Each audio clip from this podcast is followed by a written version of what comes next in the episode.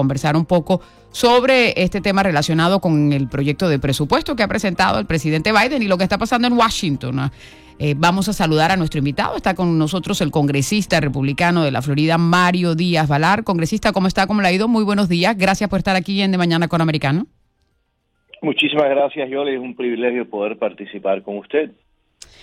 Congresista, comencemos con la, me imagino que es muy extenso y, grande, ¿no? Pero eh, eh, siempre se sacan como las cosas más importantes. El proyecto de presupuesto que presentaba ayer el presidente, que entre otras cosas dice que le va a dar eh, dinero a la policía, que va a reducir un poco la deuda, pero también allí se prevé un aumento significativo de los impuestos que dice que pagan los ricos. ¿Ustedes cómo ve lo que se ha presentado hasta ahora? Sí, yo, yo todavía lo estoy analizando porque es un eh, es, una, es muy extenso, ¿no? Pero hasta ahora yo creo que lo, lo, más importante que he visto es, primero, dos cosas, que es demasiado pocos fondos para eh, la defensa nacional de los Estados Unidos.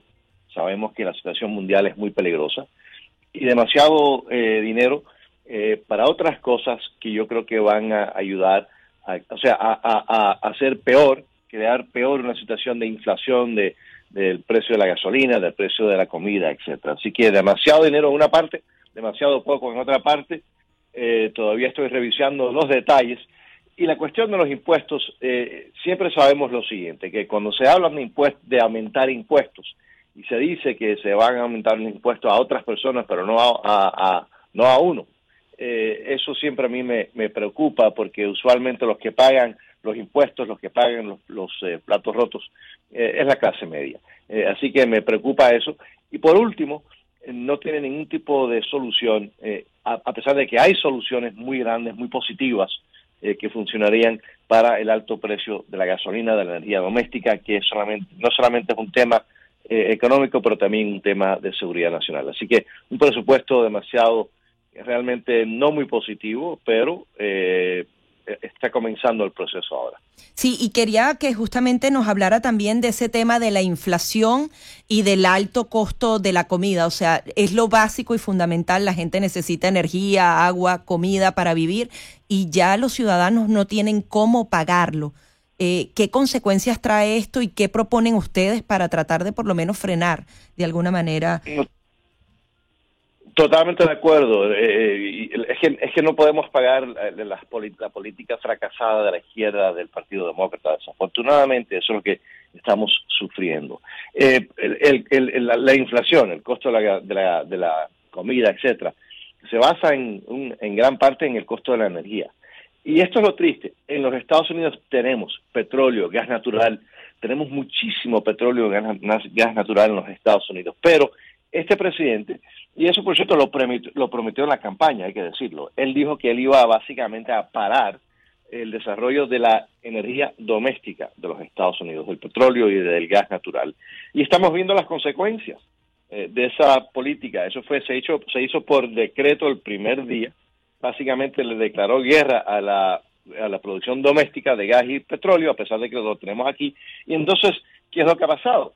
Hemos estado importando más petróleo de lugares como Rusia y vimos el incremento de la de la el petróleo importado de Rusia por la política del presidente Biden. Él tiene que cambiar esa política para producir la energía aquí domésticamente, crearía millones de empleos norteamericanos, crearía riqueza aquí en los Estados Unidos, por cierto, y también en Canadá y en México.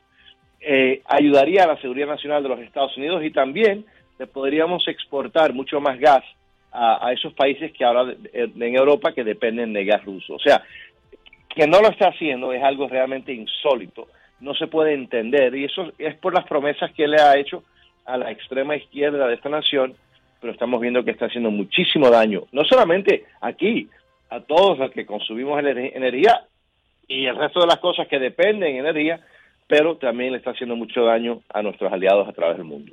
Pero usted mencionaba una palabra clave, eh, congresista, porque hay eh, unas acciones que hace el Ejecutivo por decreto y de hecho cuando se suspendió la construcción de, del oleoducto que hubiera podido aliviar un poco la situación, se estaba contemplando legislación como para establecer eh, que no se cambiaran tan abruptamente este tipo de políticas. ¿Usted cree que en el Congreso se pueda lograr algo de eso en este momento o no?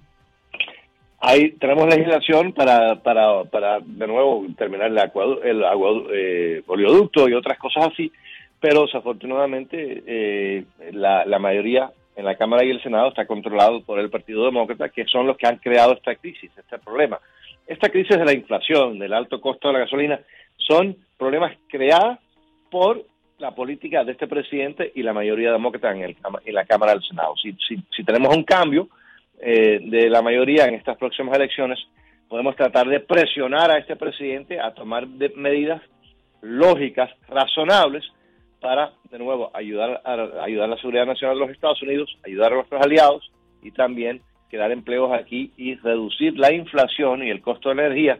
Eso requiere eh, que haya un cambio de liderazgo y eso requiere que las personas salgan a votar y que eh, básicamente podemos, podamos despedir a la señora Nancy Pelosi como presidente de la Cámara, al señor Schumer, del presidente del, eh, del Senado, o sea, líder de la mayoría del Senado, eso haría eh, que pudiéramos ahora comenzar a presionar a este presidente a cambiar su postura, su posición, en vez de una posición que ha creado esta crisis de inflación, de alto costo de la gasolina, cambiar eso, a, pero hace falta de nuevo que cambie el liderazgo en la Cámara y el Senado. Sí, pero eso es poco probable, congresista, ¿no? Porque eh, eh, a pesar de todas las cosas que han estado ocurriendo a nivel de la economía, se hubieran podido rectificar algunas políticas y no lo han hecho con la presentación del presupuesto que está haciendo ahora.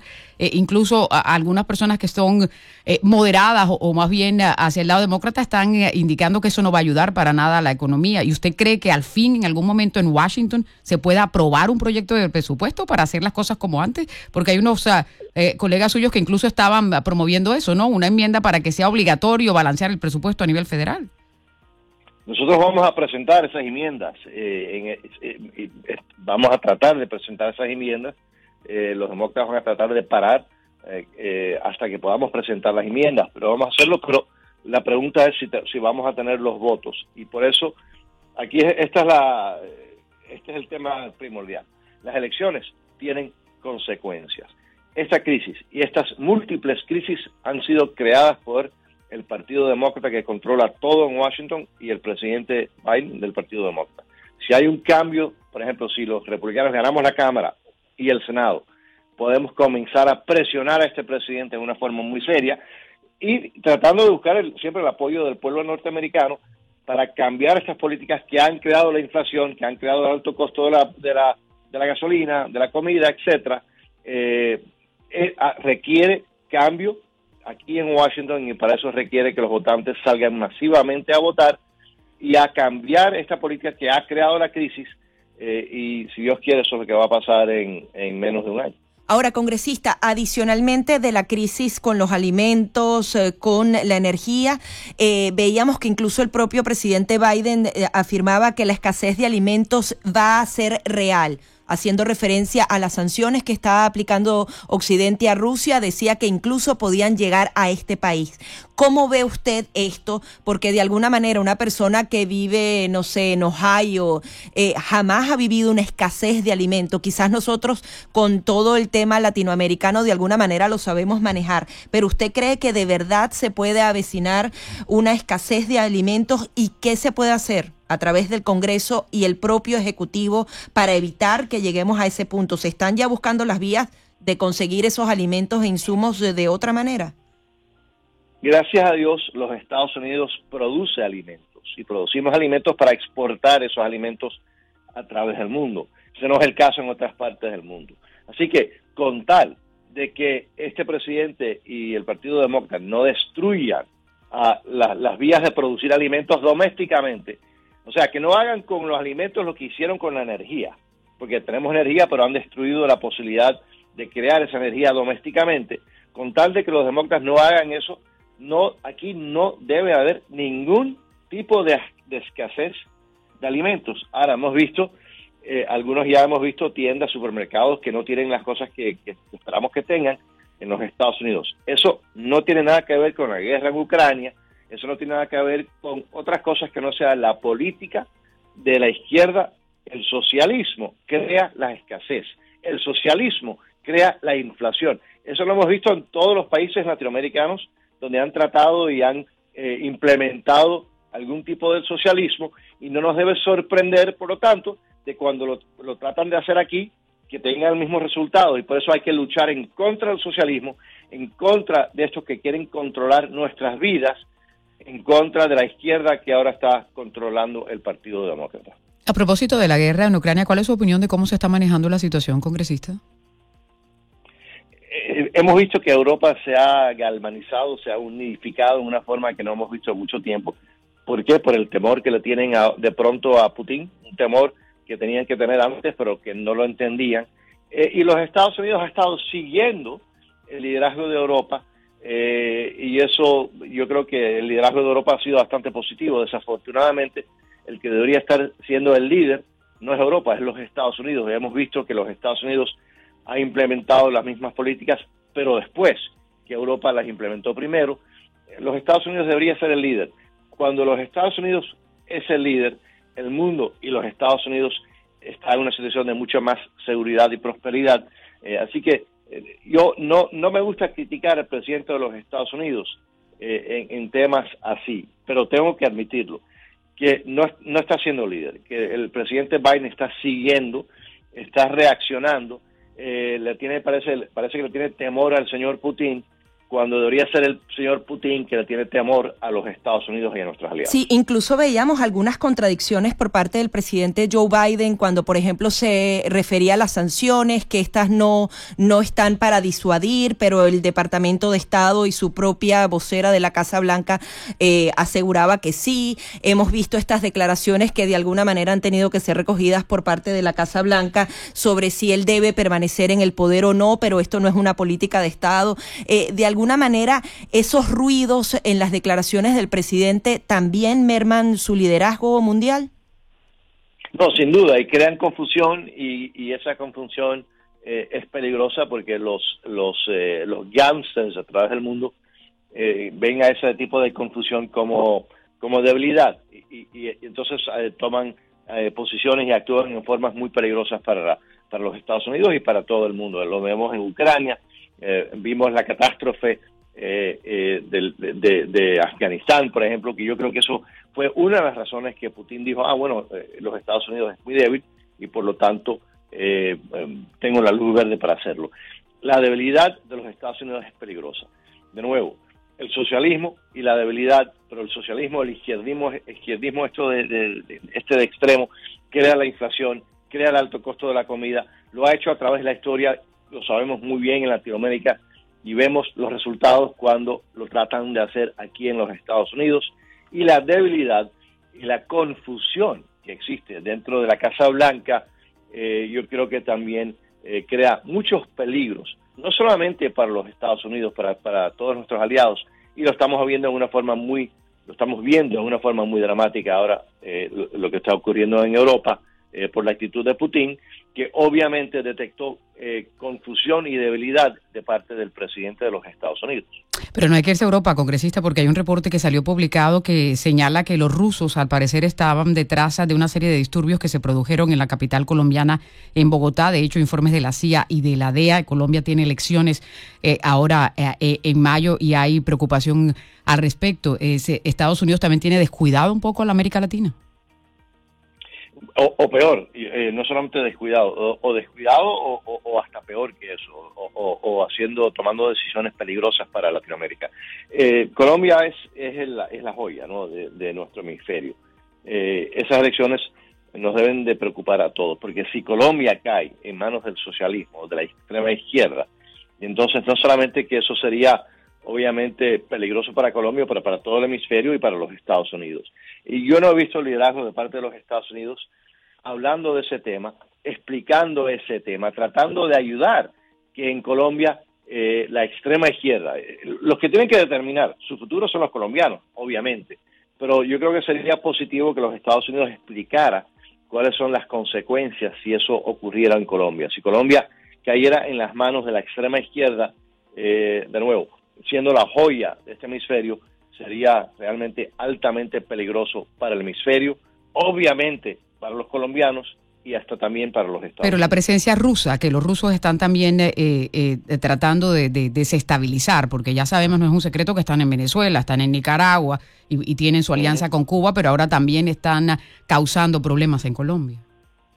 en Colombia y también eh, tiene la situación en, Venezuela.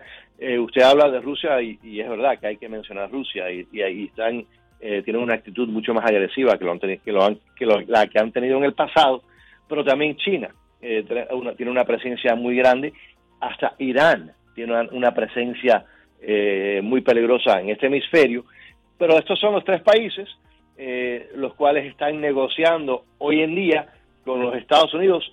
No, no negociando con los Estados Unidos, son los voceros de los Estados Unidos en esas negociaciones con Irán, eh, son eh, China y Rusia, algo que no tiene ningún tipo de sentido y por eso no nos debe sorprender que, que estos eh, gangsters a través del mundo ven debilidad de parte del presidente Biden y vemos el peligro que eso significa a través del mundo. Sí, y hablando de negociaciones, está este acercamiento por parte de la Casa Blanca que nos sorprendió incluso la manera en la que como un alto oficial de la Casa Blanca va a la casa de Maduro, eh, no se había eh, dado una, una visita de tan alto nivel desde que había asumido el poder Hugo Chávez hace 20 años.